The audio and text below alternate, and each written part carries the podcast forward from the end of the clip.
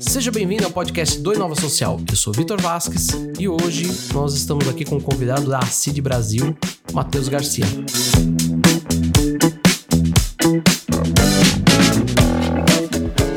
Matheus, seja bem-vindo.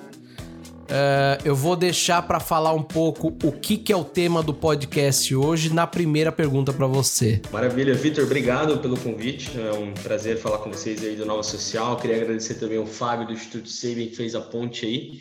É um grande prazer poder discutir um pouco com, com vocês aí sobre impacto social, sobre o ecossistema da, da pessoa com deficiência no Brasil. Perfeito, Matheus. Então, Matheus, vamos para a primeira pergunta que eu acho que vai introduzir muito bem o tema. Eu não fiz uma introdução aqui porque eu acho que essa, essa pergunta vai nos trazer um cenário muito legal. O que, que é a CID Brasil hoje? Legal, então, Vitor, a CID Brasil é, é, uma organização que, que trabalha aí no ecossistema da pessoa com deficiência desde 2009. Né? Nós surgimos em Curitiba é, e a inspiração da CID ela veio da história do Alexandre Amorim, o nosso diretor executivo, e sua irmã, a Laura Amorim. A Laura ela nasceu com síndrome de Down, autismo e algumas outras pautas associadas, e desde, desde sempre o Alexandre e sua família puderam presenciar é, na prática é, todas as, as, dificuldades e todas as adaptações necessárias para que uma pessoa com deficiência é, estivesse na família, né? Então todos esses desafios.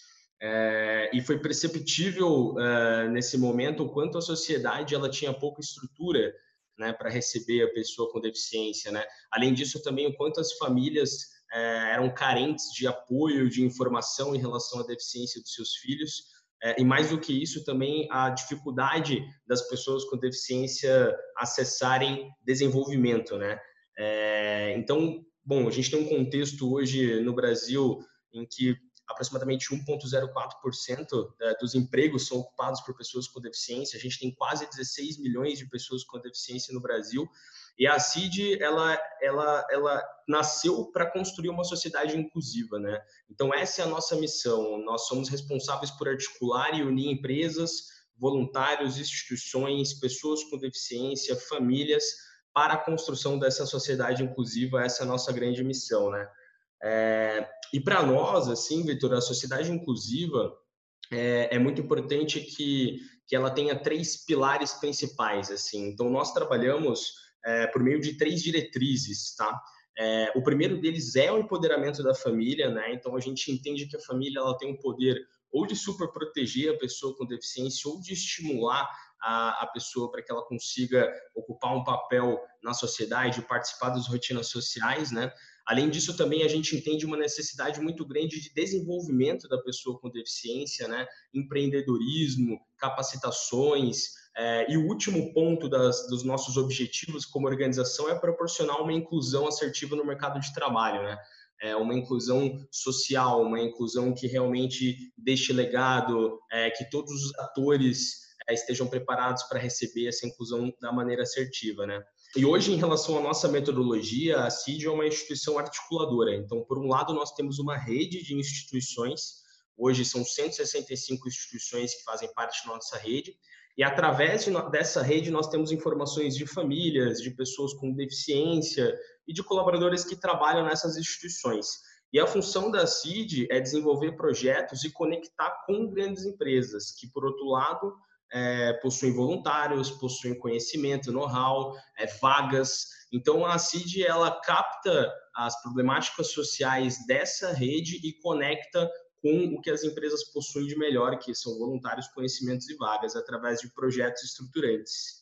Bem interessante. É, basicamente, a CID ela, ela realiza esses, esses projetos é, ao longo desses, desses últimos nove anos, né? O ano que vem a gente faz dez anos. É, em termos de impacto, nós já articulamos projetos com mais de 7 mil voluntários, a gente já fez projetos em 54 cidades do Brasil, é, já impactamos mais de 92 mil pessoas. A CID recebeu alguns reconhecimentos interessantes também. No ano de 2014, fomos eleitos. É, o, o Alexandre Amorim foi eleito um jovem inspirador pela revista, revista Veja. É, também fomos eleitos pela, pela, pela revista Época Melhores ONGs para se doar. Então, a CID ela vem aí em todos esses anos, realmente trabalhando para gerar impacto é, para o ecossistema da pessoa com deficiência, envolvendo diversos atores e trabalhando de maneira muito articulada. Matheus, eu acho que não tem nem o que dizer do quão fantástico é esse projeto, mas eu queria falar um pouquinho também de desafios, tá? É, eu acredito que que a gente, que vocês principalmente nesses nove anos, agora completando dez, né? Uh, você falou aqui de números de impactos e tudo mais, é de brilhar os olhos, assim, não só de quem está dentro, mas também quem está de fora de vendo um projeto como esse. Mas a gente sabe que no Brasil, uh, o cenário das ONGs, você citou aqui a rede que vocês têm com ONGs, né? Uhum. É, tem um grande. Falar um grande desafio, eu acho que é, é até ser bondoso. São vários desafios, né? Uhum. Como que vocês veem hoje esse desafio do tema da inclusão, principalmente da inclusão das pessoas com deficiência, tá? Como que tá o cenário hoje? O cenário brasileiro, isso facilita ou dificulta falar sobre o tema? Como que... Quais são os desafios que a gente vê hoje do cenário brasileiro? Não deixa de ser um tema de desafiador, né? É, a inclusão ela é complexa porque é necessário um, um câmbio cultural, é necessário é, um desenvolvimento de diversos atores para que a gente chegue nesse patamar de sociedade inclusiva. É, mas o que a gente tem visto é, é uma procura e, e, e, um entendimento maior por parte das empresas. É, a gente tem cada vez mais trabalhado para levar informações é, para as famílias. A gente entende que a família é um fator chave nesse processo de inclusão, seja no mercado de trabalho ou seja social, né? É, então, não deixa de ser um desafio, obviamente. Então, muitas pessoas com deficiência ainda não têm acesso a desenvolvimento, é, ainda não têm acesso ao empreendedorismo, ainda não têm acesso a coisas básicas para que ela consiga acessar o mercado de trabalho ou a sociedade de maneira geral. Mas a gente vem trabalhando e a gente vem fazendo muitos projetos de sensibilização, de capacitação de diversas diversas pessoas para que realmente a inclusão ela acaba acabe virando uma consequência de um processo assertivo assim né então é um desafio muito grande mas nos uhum. últimos anos a gente a gente vem vem entendendo que que para o futuro a tendência é que a gente cada vez mais consiga ter uma sociedade inclusiva, trabalhando a questão cultural, trabalhando a questão das empresas, principalmente, e das famílias. Você falou uma coisa interessante da questão cultural. Vocês percebem hoje que ainda um dos grandes desafios desse cenário ainda é tratar a pessoa com a deficiência com aquele, como que eu posso dizer, aquele coitado, ah, que eu preciso ter uma atenção. E a gente sabe que são pessoas super capazes. Você acredita que hoje ainda é um pouco o grande desafio? Sim, é um desafio. É, a questão cultural é um desafio, muitas vezes por falta de informação, muitas vezes também é, pela própria cultura. É, mas de fato a gente vem trabalhando que a pessoa com deficiência ela realmente ela é capaz de chegar no seu principal potencial, exercer seu protagonismo, é capaz de enfim realizar seus sonhos.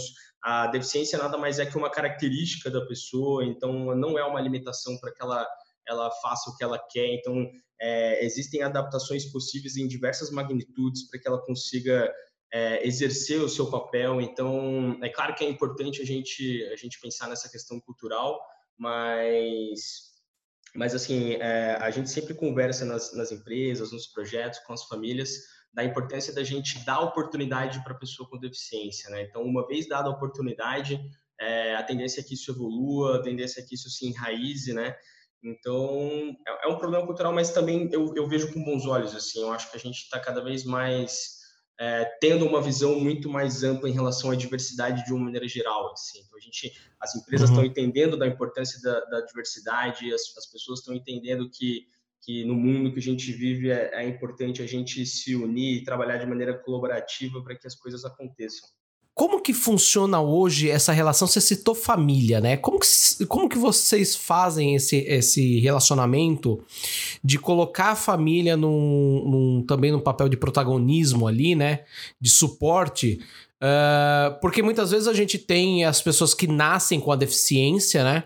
E a gente tem as pessoas também que sofrem algum acidente e passam a ter aquela deficiência. Como que é feito essa, essa relação? Qual que é o papel da família, já que você citou bastante? Bom, o papel da família é estimular a pessoa com deficiência em todos os sentidos, assim.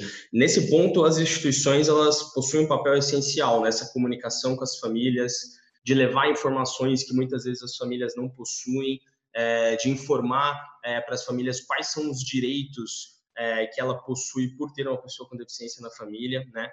E além disso, a CID ela também desenvolve muitos projetos com a interação da família. Então, projetos de empreendedorismo, é, por exemplo, do qual é, as mães das pessoas com deficiência aprendem práticas empreendedoras com seus filhos, né?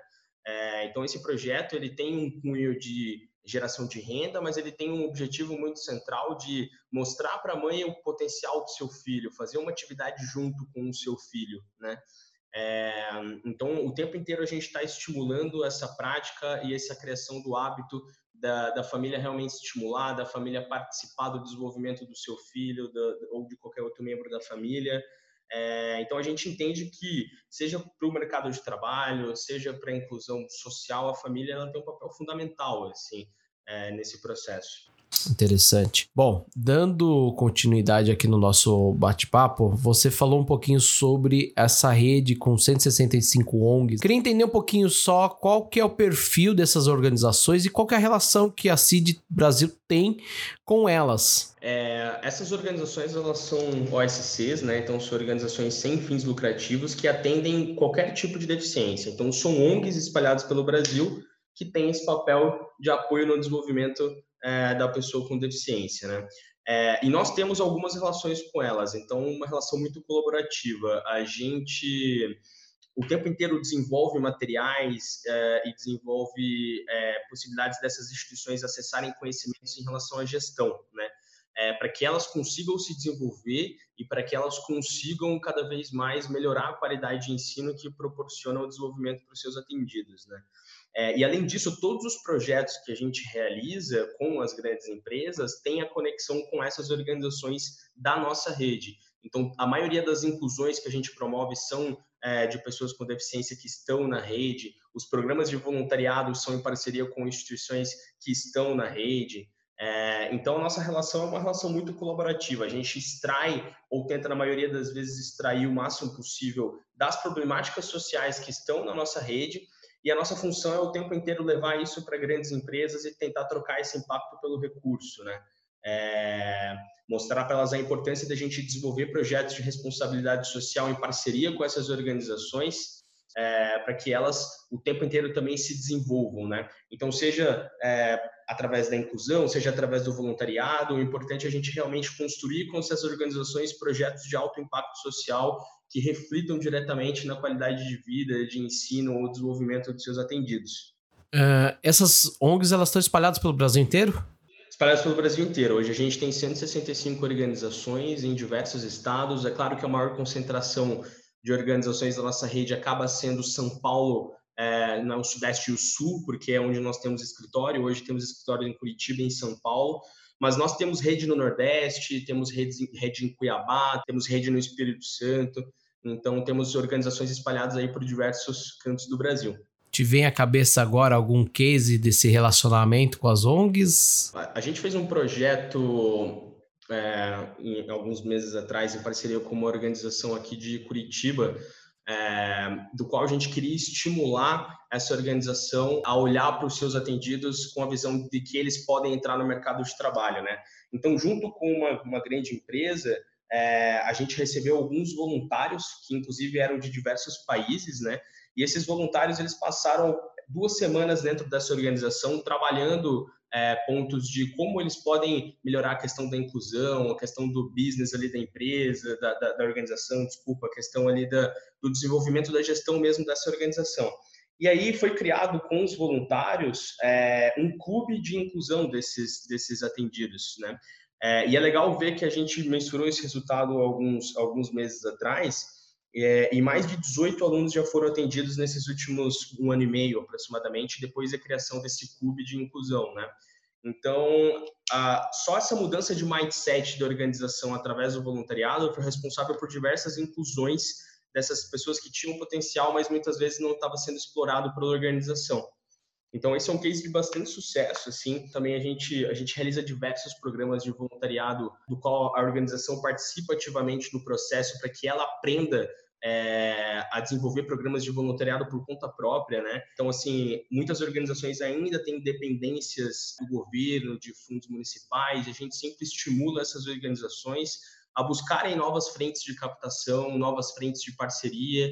Então, o tempo inteiro a gente está estimulando que elas, essas organizações, elas consigam acessar outros fundos e tenham uma vida financeira mais saudável ou possibilidades de realizar os seus projetos de uma maneira mais assertiva. Ainda falando sobre as ONGs, uh, hoje muito se fala sobre as ONGs se tornarem um negócio social, né? Uhum. Como que vocês veem esse cenário? Como que, se, que vocês veem essa realidade na prática relacionada ao dia a dia da CID? Na nossa concepção, a gestão ela é extremamente importante para que o impacto aconteça, né?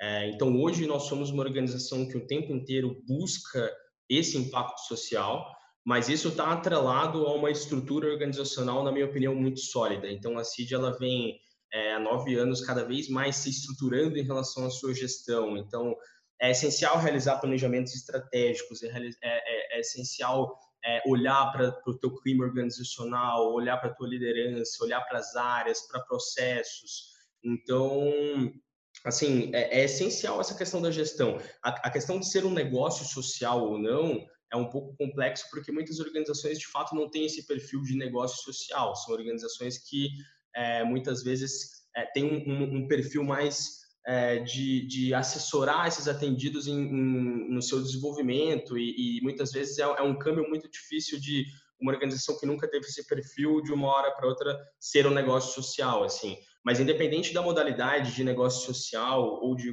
organização de atendimento a gestão é um ponto muito importante nesse processo, assim, né? Então, a gente tem visto isso aí ao longo dos anos, o quanto foi importante para que a CID chegasse onde ela está hoje, gerando muito impacto social, por trás todo, toda essa estruturação de gestão que a gente tem que a gente tem feito, assim. Então, o quanto é importante, é, se, se a instituição quiser crescer, gerar mais impacto, atender mais pessoas, desenvolver projetos cada vez mais robustos, isso tem que estar diretamente ligado a uma gestão sólida e a uma gestão estruturada, né?